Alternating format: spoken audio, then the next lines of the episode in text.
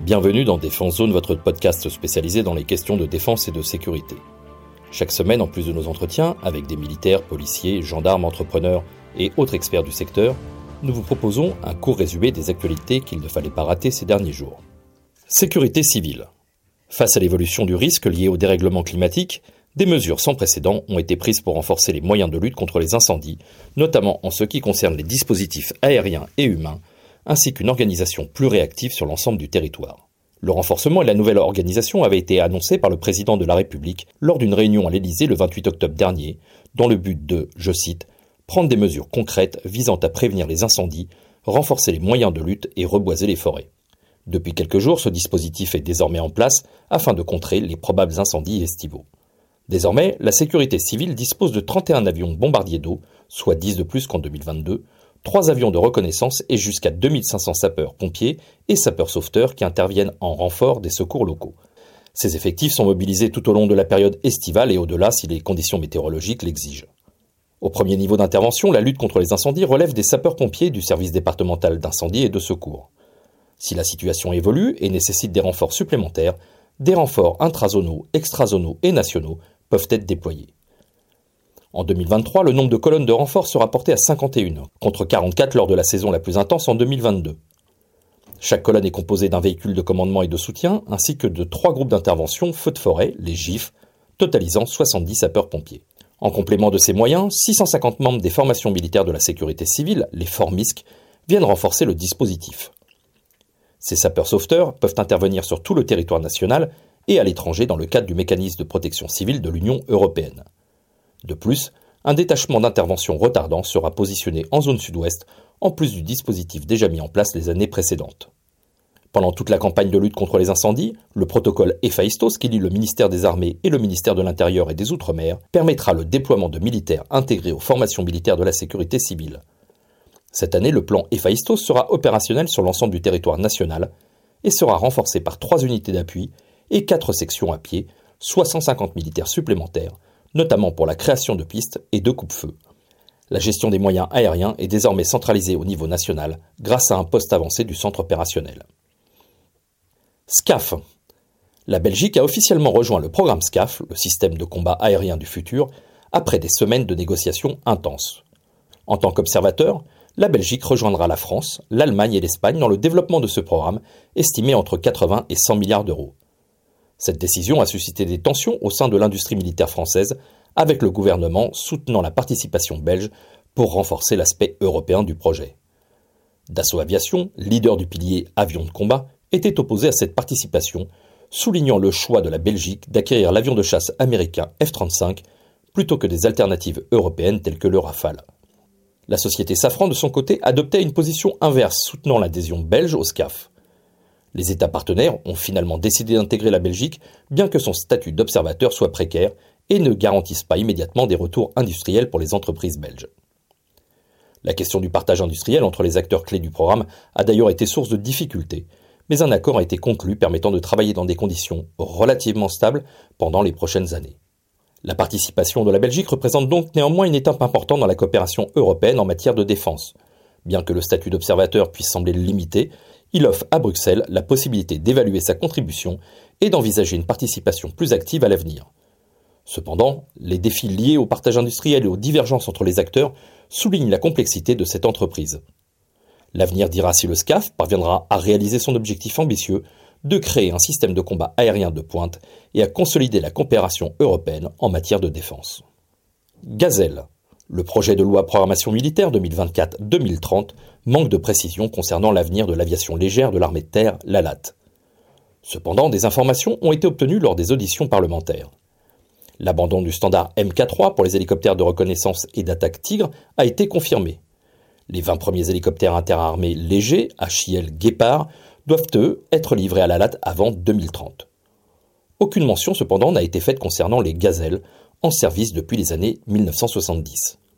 Malgré cela, ces hélicoptères devraient rester opérationnels. Le ministère des Armées a récemment annoncé la signature du contrat Vega avec Airbus Hélicoptères pour assurer la maintenance des gazelles jusqu'à leur retrait du service prévu à la fin des années 2030. Ce contrat d'une durée de 16 ans garantit la disponibilité de la flotte tout en améliorant la maîtrise des coûts grâce à une tarification forfaitaire accrue. Le contrat Vega facilitera également la transition vers les futurs guépards de l'armée de terre qui remplaceront les gazelles à terme. Il comprend des mécanismes de gestion d'activités similaires à ceux du contrat HIL. Outre la maintenance, il prévoit des mesures pour faire face à des engagements majeurs, tels que des compléments de stock et le traitement des obsolescences. Dans une interview, le général Michel Gritchenko, ancien commandant de l'ALAT, a souligné l'importance de la gazelle, la qualifiant, je cite, d'irremplaçable. Il a également noté que le guépard ne pouvait pas accomplir les mêmes tâches, ce qui nécessiterait de développer de nouveaux modes opératoires. Les améliorations apportées à la gazelle, telles qu'un nouveau système d'autoprotection et des postes de commandement tactique radio-contact, permettront de maintenir sa capacité opérationnelle jusqu'en 2039. Douane. Les députés viennent d'adopter à l'unanimité en première lecture un projet de réforme des pouvoirs et des moyens des douanes en réponse à une décision du Conseil constitutionnel. Ce dernier avait remis en question le pouvoir de visite des douaniers et demandé une formulation plus solide d'ici au 1er septembre 2023. Le projet de loi doit maintenant être approuvé par les députés et les sénateurs d'ici début juillet. Le ministre des Comptes publics, Gabriel Attal, s'est félicité de cette décision, soulignant le soutien de la représentation nationale envers les douaniers chargés de protéger les frontières. Les groupes de gauche, quant à eux, s'en sont abstenus, souhaitant une augmentation des effectifs, tandis que les républicains ont salué les mesures apportant plus d'agilité aux douanes. Le Rassemblement national a également voté en faveur du texte, tout en critiquant une judiciarisation excessive de l'action douanière. Le projet de loi consacre le droit de fouille des marchandises et des personnes en zone frontière et dans un rayon de 40 km à l'intérieur du territoire. Les douaniers conservent leur pouvoir dans les ports, aéroports et gares internationales et leurs abords. Ailleurs, la fouille doit être motivée et préalablement informée au procureur de la République, sauf en cas de soupçon raisonnable d'infraction. Le texte prévoit également la création d'une réserve opérationnelle composée de retraités et de volontaires des douanes pour soutenir les douaniers d'actifs, suscitant des inquiétudes du côté de la gauche qui voit un moyen d'éviter d'augmenter les effectifs. Les pouvoirs des douaniers sont également étendus en ce qui concerne l'exploitation des images de surveillance, l'utilisation des enregistrements sonores et des données des lecteurs automatiques de plaques d'immatriculation. Le projet de loi renforce également les sanctions liées au trafic de tabac, prévoyant une peine d'emprisonnement de 3 ans et une interdiction du territoire pouvant aller jusqu'à 10 ans pour les étrangers commettant ce délit. Le gouvernement envisage également l'utilisation de drones pour lutter contre le trafic de tabac et le franchissement irrégulier des frontières. Le texte renforce enfin la coopération entre les douanes et les forces de police aux frontières, suscitant des critiques de la gauche toujours qui accusent le gouvernement de vouloir créer un corps hybride axé sur la lutte contre l'immigration, dépassant ainsi les missions traditionnelles de contrôle des marchandises. Aérospatiale. L'armée de l'air et de l'espace, la Direction générale de l'armement et l'Institut supérieur de l'aéronautique et de l'espace ont annoncé mercredi 21 juin la création de la première Académie spatiale de défense, l'ASD. Les trois entités se sont rapprochées afin de proposer une offre commune d'enseignement dans les domaines académiques et opérationnels liés à l'espace.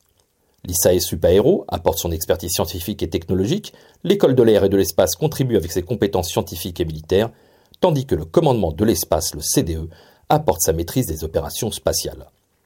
L'ASD sera responsable de l'offre de formation spatiale disponible au sein du ministère des Armées, en créant des synergies pour répondre aux besoins spécifiques de ce domaine. L'Académie joue ainsi un rôle clé dans la stratégie spatiale de défense en établissant une filière d'expertise spatiale. Les formations dispensées par l'ASD seront ciblées, de haut niveau, diplômantes et reconnues, allant des stages courts d'adaptation à l'emploi, aux formations qualifiantes ou diplômantes des grandes écoles d'ingénieurs placées sous la tutelle du ministère des Armées. L'Académie est ouverte aux partenaires interministériels, étrangers, ainsi qu'aux acteurs du secteur spatial tels que le Centre national d'études spatiales, le CNES, ou l'Office national d'études et de recherche aérospatiale et les industries du secteur. Le général de division aérienne, Philippe Adam, commandant de l'espace, affirme que, je cite, l'ASD vise à constituer une filière d'expertise spatiale de défense couvrant tous les aspects théoriques et pratiques. Ouverte à un large public, elle propose des formations où le CDE partagera sa vision des enjeux et des défis futurs liés aux opérations militaires. Le général de brigade aérienne Pierre Réal, directeur général de l'école de l'air et de l'espace, souligne de son côté que depuis 2021, l'école forme des spécialistes dans le domaine spatial militaire et que la participation à l'ASD avec le CDE et l'ISAE Supaéro permettra de proposer leur formation dans un contexte international riche en opportunités. L'ingénieur de l'armement Olivier Lebre, directeur général de l'ISAE Supaéro, indique quant à lui que le secteur spatial connaît une évolution rapide avec des ruptures technologiques et de nouveaux usages. L'Académie répond donc aux nouveaux besoins en matière de formation des acteurs du spatial militaire et l'ISAE apporte son expertise scientifique ainsi que son expérience dans la formation d'ingénieurs civils et militaire. Voilà pour l'essentiel de l'actualité cette semaine. Pour en savoir davantage sur cet univers et pour découvrir tous nos articles et reportages, rendez-vous sur notre site internet défense-zone.com. Pour plus de brèves, d'articles de fond et de photos, nous éditons également tous les trois mois un magazine papier que vous pouvez recevoir en étant abonné à notre espace premium. Il vous permettra aussi d'avoir accès à des contenus exclusifs sur nos différents supports. Vous trouverez tous les liens nécessaires dans la description de cet épisode. En attendant, nous vous souhaitons une bonne journée et nous vous donnons rendez-vous la semaine prochaine pour un nouveau résumé de l'actualité des forces de défense et de sécurité.